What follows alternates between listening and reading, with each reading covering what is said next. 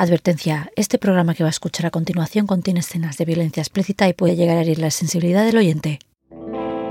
Existe un lugar entre tinieblas.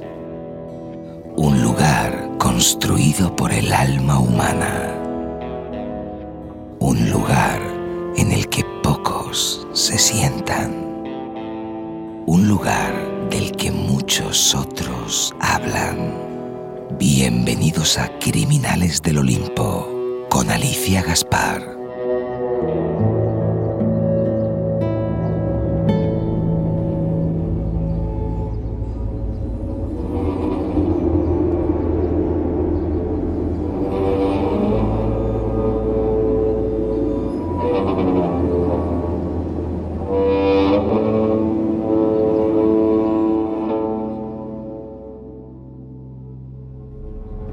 Estaba en mi oficina uh, del departamento de sherife. Uh, era el jefe de investigadores para el condado. Y me dijeron que habían llegado dos muchachos para ver si podíamos uh, asistirlos en un, un, un amigo de ellos que estaba desaparecido. Y lo que hacían muchos de ellos es paraban sus carros en el lado americano, el de puente, y caminaban a las discos. Cuando ellos venían regresando, uh, casi para llegar al puente, Mark les dijo que tenía que ir al baño. Entonces se fue sobre unos árboles que estaban allí y comenzó a usar el barrio. Los amigos de él siguieron caminando y se cruzaron el puente. Uh, se esperaron ahí. Dijeron, pues ahorita bien y ahorita bien y se quedaron esperando como por tres horas y nunca regresó. Cuando los, muchachos, no sabiendo, se fueron para la isla y en la mañana no llegó Mark. So dejaron hasta como las mediodía y no llegaba Mark. So le hablaron al papá para decirle, mira, pasa esto y esto y esto. Y el papá le dice, anda a reportarlo con la policía.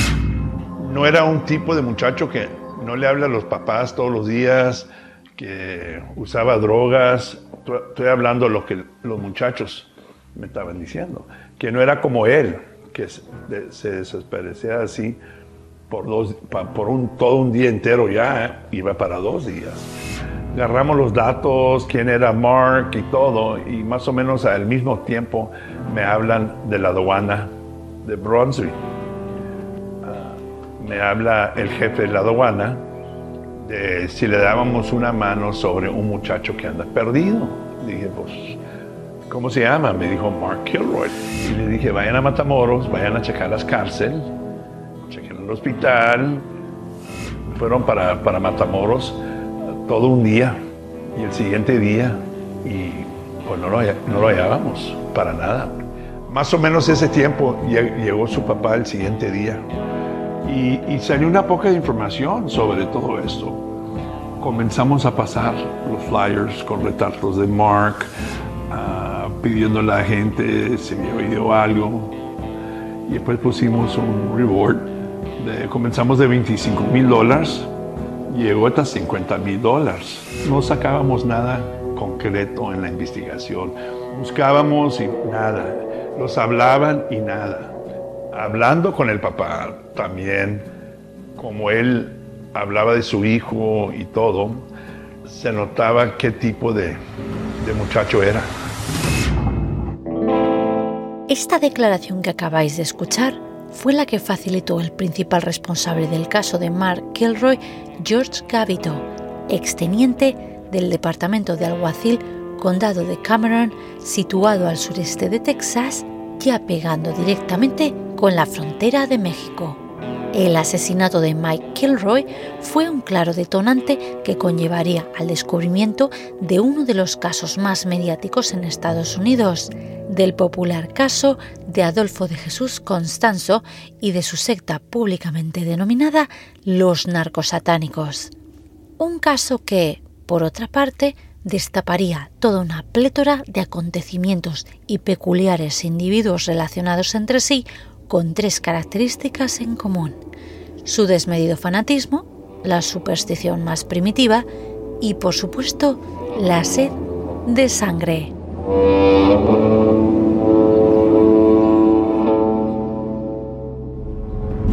Antes que nada, quería saludaros a todos y a todas, afiliados y fieles seguidores del programa.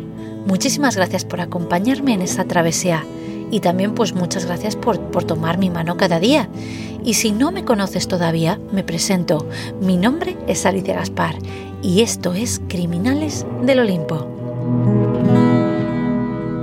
Aquí, esta noche, asumiendo que me escuchas de noche, porque este es un programa de danza nocturna y de vigilia, rescataremos esas historias relativas a un asesino precedente de ese Olimpo de los homicidas, de ese mausoleo urbano que tanto nos aterra, de ese universo de iconos de villanos que permanece como impreso en nuestra memoria colectiva. ¿Y para qué?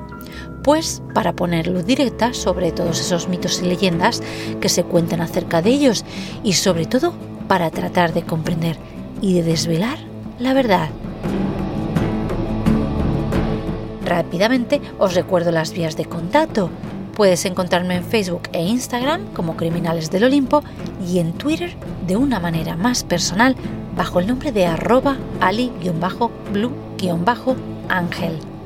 Visita criminalesdelolimpo.com para saber más de mí, para adquirir merchan del programa y para informarte sobre otras maneras de colaborar conmigo.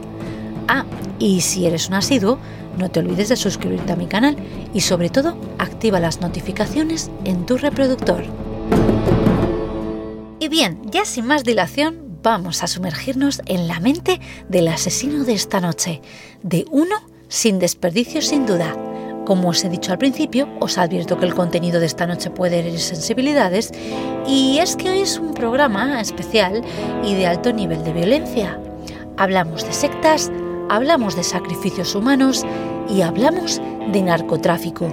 Nos adentramos en la vida y obra de Adolfo de Jesús Constanzo del padrino de Matamoros, de aquel que protagoniza el popular caso de los narcos satánicos, de un caso que definitivamente marcó un antes y un después, tanto en México como en el estado de Texas.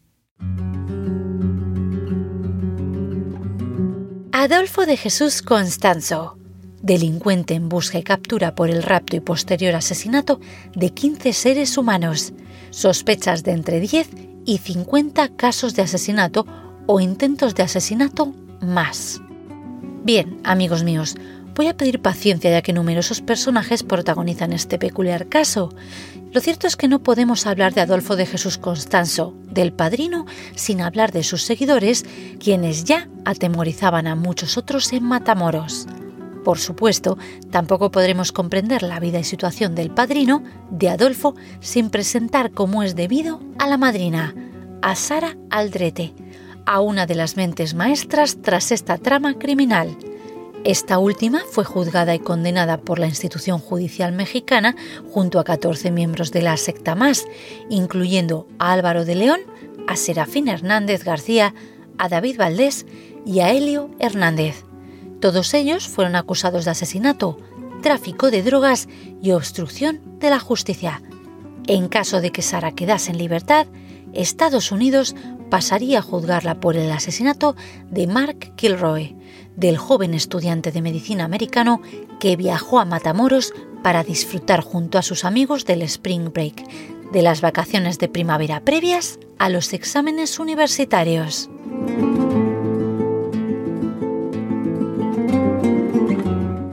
vamos a teletransportarnos mentalmente a la frontera del sureste de Texas con México a finales de los años 80. Durante esa época, el gobierno mexicano estaba en plena campaña antidrogas.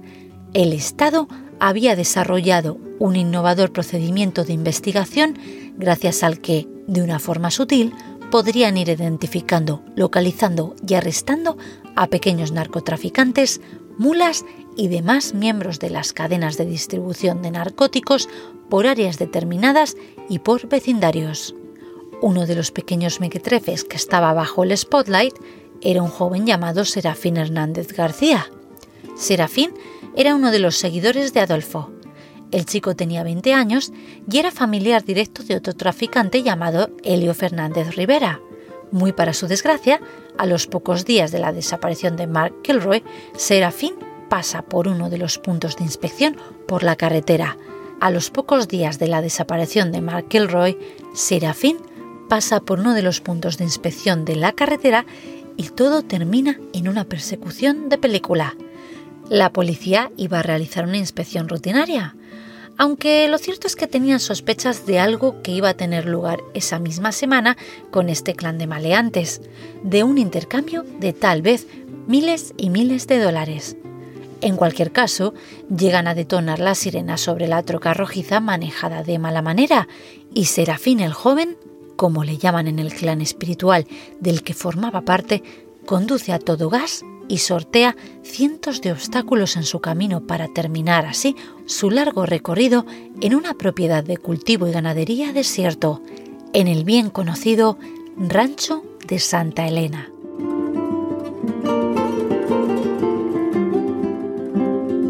Lo más curioso de todo este asunto es que el joven no huye de la policía precisamente. El chico se cree que es invisible. Efectivamente, se cree que no le van a ver. Y es que según les explicaría después a los agentes, no paró el carro porque estaba seguro de que nunca le podrían coger, porque, según él mismo, tenía los poderes de permanecer invisible a los ojos del resto. Surrealista, ¿verdad? Sigamos. Los agentes deciden penetrar en el lugar. Mientras merodean por las tierras y la hacienda principal, se encuentran con pequeños cargamentos de drogas varias, sobre todo con marihuana y con multitud de objetos de brujería y ocultismo. Serafín explica que todo lo que ven es recreacional y que no han hecho absolutamente nada malo. Finalmente, tras discutir con Serafín durante un par de horas, la policía le deja marchar sin sacar nada en claro referente al asesinato de Mark, aunque este joven mexicano será interrogado de nuevo y esta vez detenido ocho días después. Todo ocurriría en esas mismas tierras, en el rancho de Santa Elena, y el joven no estaba solo.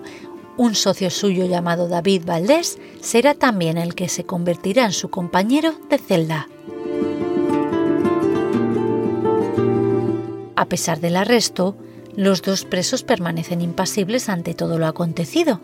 Ambos insisten en que están protegidos, protegidos por algo mucho más poderoso que la ley, por una ley sobrenatural a la que ningún ser humano podrá desafiar. Durante este tiempo en que Serafín y David están retenidos en comisaría, los agentes de policía entrevistan al hombre de mantenimiento de la granja.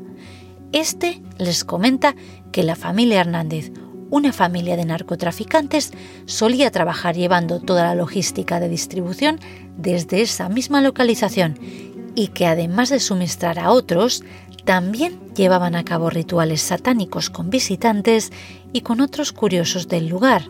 Uno de esos visitantes había sido Mark Kilroy. Al descubrir esa información y al tener por fin un testigo visual atestiguando que ciertamente Mark había estado en dicha propiedad privada, la policía se dirige a la comisaría y vuelven a interrogar a Serafín. Esta vez, este confiesa orgulloso que tomó partido en la abducción de Mark, de ese gringo estudiante de medicina de Texas, además de haber participado, a su vez, en la tortura y el asesinato del chico. No contento con esto, Serafín a su vez explica que ha sido uno de los miembros clave y ejecutores de rituales y ceremonias de ofrendas en el rancho de Santa Elena. El hombre, que parece estar algo zumbado por otra parte, no para de hablar de sacrificios humanos, de espíritus malignos, de oración, cánticos, poderes y tortura. Ante tal situación, los policías no dan crédito a lo que escuchan.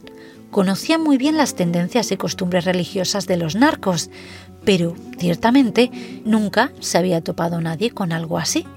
Serafín les explica que estos sacrificios eran indispensables, pero ¿para qué se llevan a cabo tales atrocidades, tal barbarie, con gente todavía en vida?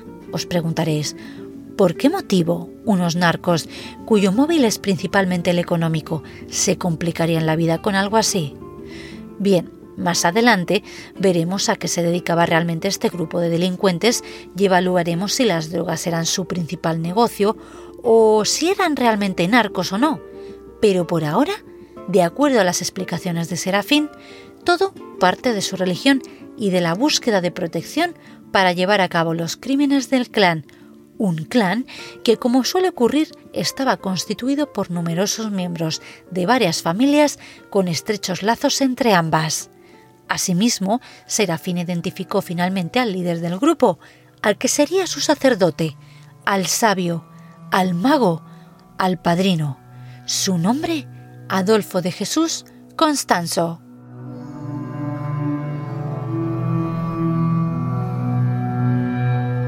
Adolfo practicaba un tipo de religión africana denominada palo mayombe. En los interrogatorios llevados a cabo por el cuerpo policial, Serafín, además de destapar el velo y nombrar a Adolfo como principal elemento de los sacrificios y ofrendas para protección, también confiesa orgullosamente que era él mismo quien torturaba a los sujetos y finalmente entre tres miembros de la secta terminaban matándolos siempre. Asimismo, Adolfo solía poner el sello de oro al ritual sirviéndose del canto y del rezo mientras éste miraba al cielo. El chamán utilizaba los órganos de las víctimas como token, como símbolo y como elemento principal de su magia.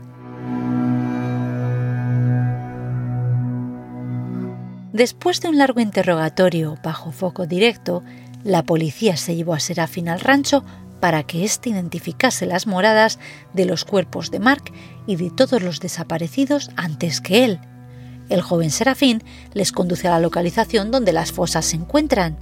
Allí, la policía le obliga a acabar para cerciorarse de que éste no les miente. Al final de ese mismo día, la policía había desenterrado ya a 15 cadáveres, todos ellos varones, todos ellos mexicanos, menos uno, el cuerpo de Mark Kelroy. Todos ellos eran hombres, todos ellos estaban enterrados en línea recta y todos ellos habían sido disparados en la cabeza o degollados con un machete. En el caso de Mark, su cadáver presentaba características diferentes. Su cráneo estaba partido en dos y había sido meticulosamente vaciado. Por otra parte, su espina dorsal había sido desmembrada y extraída con extremo cuidado.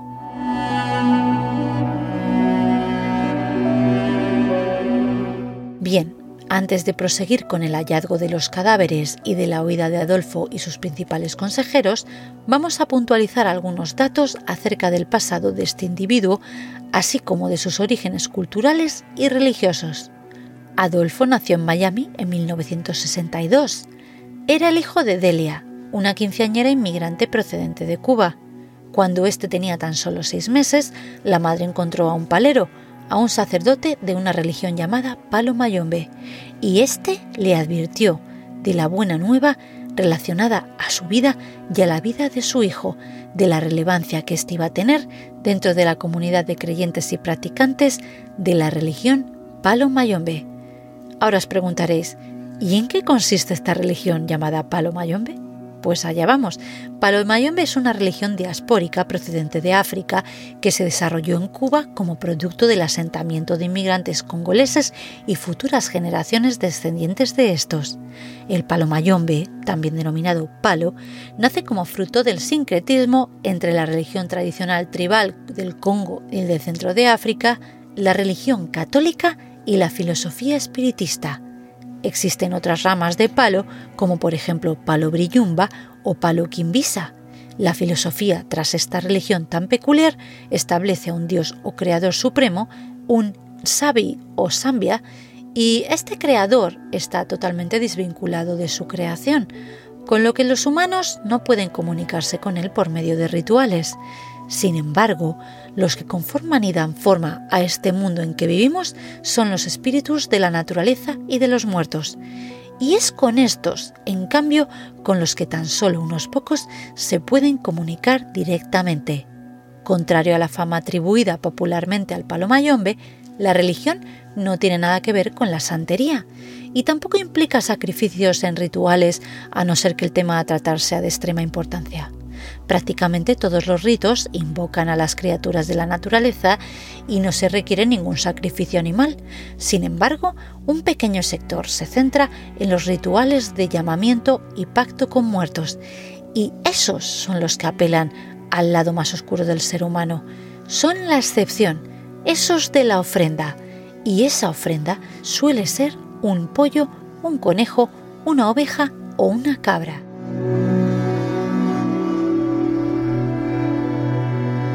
La religión del palo mayombe se basa en prácticas y rituales con palos mágicos, con huesos de animales y humanos y con utensilios de diferente naturaleza a modo de fetiches. Prácticamente todos estos elementos son hallados, consumidos o de un difunto. Por otra parte, todos estos objetos se guardan en una anganga, una tinaja o un caldero. La palabra anganga quiere decir cura o medicina, y ciertamente donde se ejerce el mal existe la otra cara de la moneda, que es el bien y que sale como producto de dicho acto.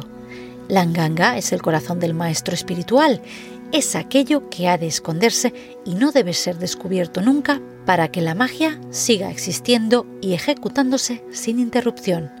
Como podéis observar, este elemento guarda cierta similitud con, por ejemplo, un muñeco de vudú. Por medio del canto y de sacrificios ritualísticos se invoca a los espíritus y estos suelen ser de neutra o siniestra naturaleza. Otra vez aquí, el palomayombe se desmarca de la santería cristiana, una religión que también establece un contacto, pero con espíritus de luz. Ya habiendo ejercido el vínculo inicialmente, se termina procediendo con una ofrenda o sacrificio. Y ojo aquí, porque por sacrificio no me refiero únicamente a matar animales, sino a otras ofrendas materiales o de comportamiento de ese que pide, del interesado. Bien, ahora es el momento de proseguir con la vida de Adolfo. Durante la infancia del chico, la madre fue arrestada 30 veces por crímenes y delitos menores como robo en tiendas, allanamiento de morada, fraudes con cheques y billetes falsos e incluso por negligencia infantil. A pesar de todo, nunca llegó a ir a la cárcel y siempre terminó con multas que pagar y libertad vigilada. Ella siempre explicaba que, gracias a los rituales de su religión, nunca había sido encarcelada. Sus vecinos, como no es de extrañar, la consideraban como una bruja, como alguien con quien no buscar confrontación. A veces incluso mencionan haber encontrado partes de animales en la puerta de su casa. Adolfo y su madre se mudaban constantemente. Podríamos decir que eran prácticamente nómadas, con lo que los propietarios de sus casas encontraban objetos extraños al limpiar sus viviendas como sangre, cabezas de pollo, patas de animales. A pesar de todo, la pequeña familia de cubanos se asentó finalmente en un barrio de Florida y Adolfo, que ya iba creciendo, estaba rodeado de muerte y decadencia por doquier. Su madre abusaba de sacrificios de sangre y le obligaba a matar animales en sus rituales. Lo cierto es que, aparte de la aversión que éste sentía hacia todo ello, también podríamos decir que el chico poseía una personalidad extremadamente ordenada, rozando incluso el trastorno obsesivo compulsivo. Y es que su madre era un desastre y sus casas olían a podredumbre, pero él mantenía sus ropas impolutamente dobladas para el día siguiente, tenía un horario autoimpuesto de comidas y cama y hacía las tareas de la casa. Lo cierto es que vivir con su madre rodeado de pulcritud no era precisamente algo que le beneficiase, más bien todo lo contrario. Y es que por este motivo todos los niños en el colegio se reían de él y de esta manera Adolfo se iba aislando cada vez más.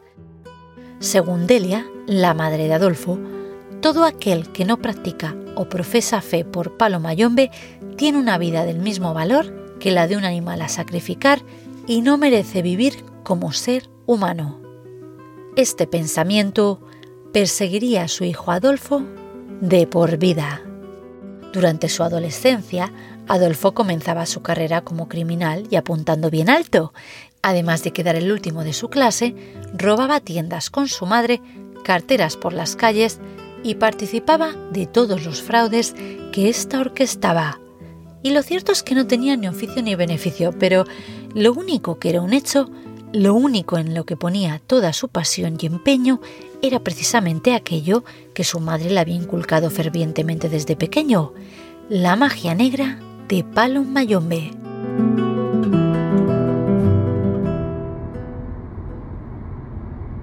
Sara observa los árboles pasar. Está sentada en el asiento trasero de un viejo sedán. Adolfo conduce frente a ella y al lado de Adolfo tenemos a Omar, un chico joven con un rostro aniñado e infinitamente bello. Sara desea lo mejor para su marido. No puede evitar preocuparse por el resultado de la última decisión que éste ha tomado acerca del grupo religioso asentado en Matamoros. La mujer ahora comienza a recordar, comienza a soñar despierta sobre su pasado. En esos tiempos, Sara creía en Adolfo. Era su héroe, un auténtico mentor. Solían quedar por las tardes para que él la enseñase más rituales de santería. Otra mentira más. Sara frunce el ceño mientras su mirada se pierde en el horizonte. El caso es que después de una velada de ensueño e intimidad, ambos cenaban juntos y él la volvía a llevar de vuelta a su casa. Lo cierto es que ella había cambiado mucho en cuestión de un par de años. La universidad era algo como encajado, como, como a la fuerza, a final del camino. Ella adoraba el deporte, eso es cierto, y enseñar a otros, pero también llegó un momento en el que se planteó, ¿realmente quiero ser profesora? ¿Quiero enseñar educación física? La respuesta era evidente por varios motivos, comenzando por el principal, que era el salario de dicha profesión, y por el tipo de gente que ésta llegaría a conocer en su camino.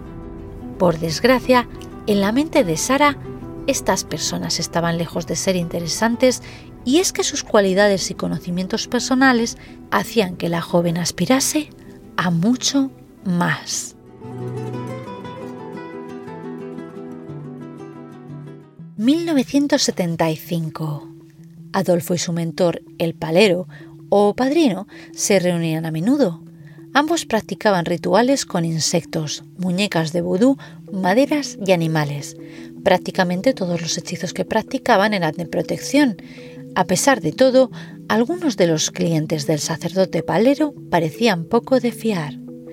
Llega un momento en que el mentor confiesa a su alumno la verdad, que ambos están trabajando para muchos narcotraficantes y que, ya que estos son gente corrupta y sin fe, no había nada de malo en lucrarse de su superstición y de sus vicios. Por otra parte, el palero insiste en indicarle al chico que nunca se vea envuelto en temas de consumo de drogas, ya que si un espíritu de los que has invocado toma tu cuerpo bajo la influencia de cualquier estupefaciente, las consecuencias podrían ser catastróficas. De la misma manera que su madre Delia, este maestro, este padrino del chico, no atribuía valor alguno a todo aquel que no comulgase con su religión, con Palomayombe esta nueva filosofía de vida entusiasmó a Adolfo.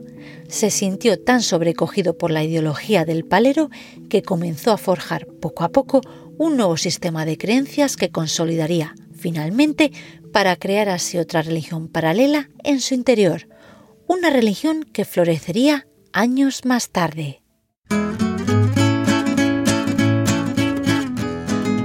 1977. Adolfo comienza su carrera de gurú el chico comunica a todos los que le rodean que tiene poderes psíquicos, que había tenido una visión de Marilyn Monroe y que ella nunca se suicidó. La madre de Adolfo, que era fan de Marilyn Monroe, por cierto, quedó tan impresionada por las capacidades de su hijo que casi casi se convirtió en una manager para él. La mujer contaba historias asombrosas a otros acerca de las predicciones de su hijo y así, ya en los años 80, Adolfo predice un atentado directo a la vida de Ronald Reagan.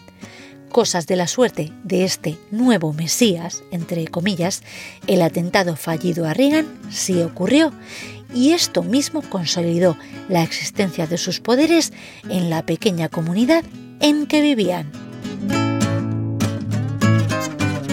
1978.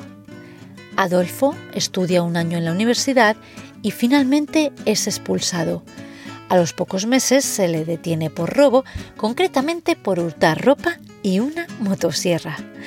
¿Para qué? Pues no lo sabemos. Y es que Adolfo era todo un personaje, de eso no cabe la menor duda. Llegamos a 1983 y este nuevo Mesías es persuadido por su mentor para que se mude a México y comience así con un nuevo negocio de curandería. De esta manera, Adolfo intenta adaptar el palo mayombe, algo completamente desconocido por aquellos parajes, al folk existente en la ciudad. El chico viajaba a la Ciudad de México con su madre. La primera clienta que tuvieron fue María del Rocío Cuevas. Esta mujer se convirtió en la principal clienta de Adolfo y posteriormente facilitaría toda la información sobre la vida del líder de la secta allí y el desarrollo de su carrera profesional.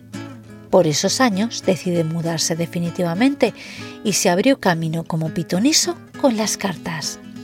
El hombre sabía cómo elaborar fáciles trucos de magia y conjuros sencillos que dejaban a la gente con la boca abierta. Por otra parte, su físico era algo llamativo, desconcertante. Tenía aspecto de modelo y era una auténtica distracción, porque lo cierto es que este hombre era tan guapo que probablemente así engatusaba tanto a mujeres como a hombres. En cualquier caso, decidió probar suerte en el mundo del modelaje, y es que es durante esta época cuando Adolfo conoce a Martín Quintana Rodríguez, un estudiante de la Escuela de Negocios en el café donde éste leía las cartas a varios clientes periódicamente. Los dos jóvenes comienzan una relación en secreto. Martín no se despegó ya nunca más del lado de su amante y Adolfo le llamaría su guardaespaldas. ¿Por qué? Pues debido al incremento en su popularidad como pitoniso y también a la constitución del cuerpo de su amado.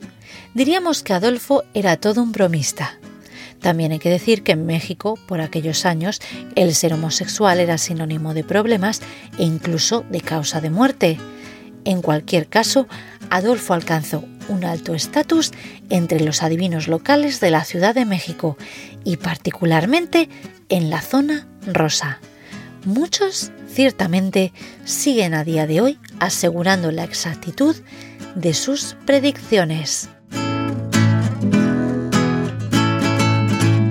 Llegamos a dos personajes clave en la historia, Jorge Montes y Omar Orrea Ochoa. Esta pareja, al parecer romántica, conoció a Adolfo unas semanas más tarde en el mismo café. Jorge era un modelo de 15 años, también adivino, y su principal herramienta, al igual que Adolfo, eran las cartas. Omar era un adolescente obsesionado con el ocultismo y con la magia negra. Alguien de su pasado una vez había predicho que el chico conocería a un hombre de gran poder que le marcaría durante el resto de su vida. Ambos encontraron a Adolfo en una tarde de abril de 1983 y quedaron tan prendados por su presencia que no pudieron abandonar el barco. Ya el joven brujo contaba con tres amantes y seguidores incondicionales, sin importar el precio o el trato que éste les diese. Los argumentos de Adolfo con estos que le acompañaban. Pues básicamente todos estaban basados en la pasión por la magia negra y el desarrollo del individuo, por la misión que compartirían y que mejorarían el mundo con sus obras, y estaban también basados en sus supuestas profecías. El cuarteto poco a poco estrechaba lazos sentimentales a medida que pasaban los meses, pero poco tiempo tardó Martín que fue el primer amante de Adolfo, en reprochar su resquemor hacia la personalidad poliamorosa de su pareja. Mientras Constanzo mantenía una inversión de su tiempo y esfuerzo en Martín, Jorge y Omar, este seguía paseándose por el barrio Rosa echando canitas al aire de vez en cuando. A pesar de todo, los jóvenes discutían, se amaban, se apoyaban y obedecían a su líder en todo momento, al que era su maestro, a su padrino, a Adolfo de Jesús Constanzo.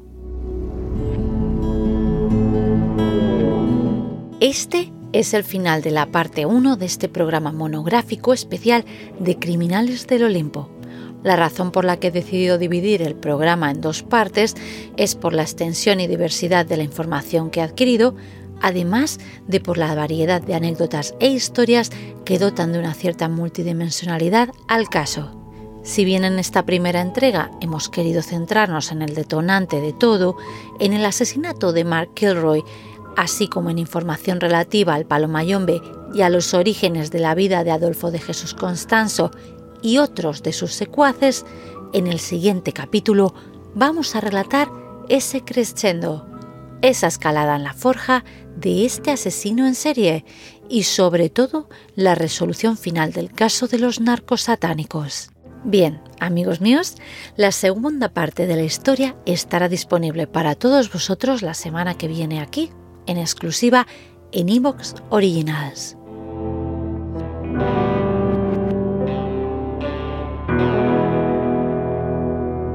Por lo demás, muchas gracias por escuchar Criminales del Olimpo.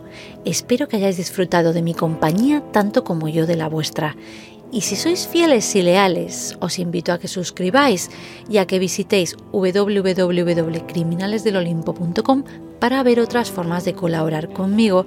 Y bueno, espero veros aquí muy prontito. La semana que viene se despide una servidora, Alicia Gaspar, y esto es Criminales del Olimpo. Thank you.